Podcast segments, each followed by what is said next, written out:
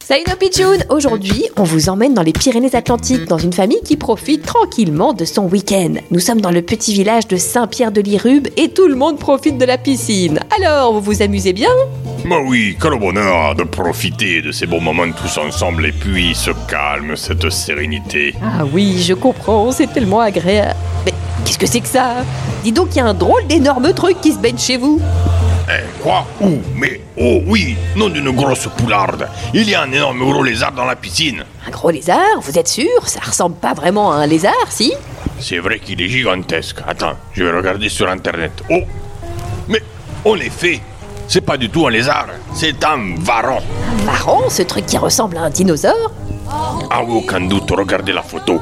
Je dirais même que c'est un varan des savanes. Un varan des savanes Mais enfin, qu'est-ce qu'il fait dans votre jardin C'est une espèce exotique, il n'a rien à faire chez vous. Chérie, appelle les pompiers, il y a un varan savane qui fait bronzer dans la piscine. Allez, petit varan, tu vas venir faire la plouffe et on te ramène chez toi. Ah bah ça c'est une drôle de trouvaille dans la piscine de cette famille. Heureusement, les pompiers sont venus chercher le varan et l'ont ramené chez son propriétaire. Le varan est rentré chez lui en bonne santé après une bonne baignade. Une info bizarre, drôle, insolite. Mais 100%, vrai.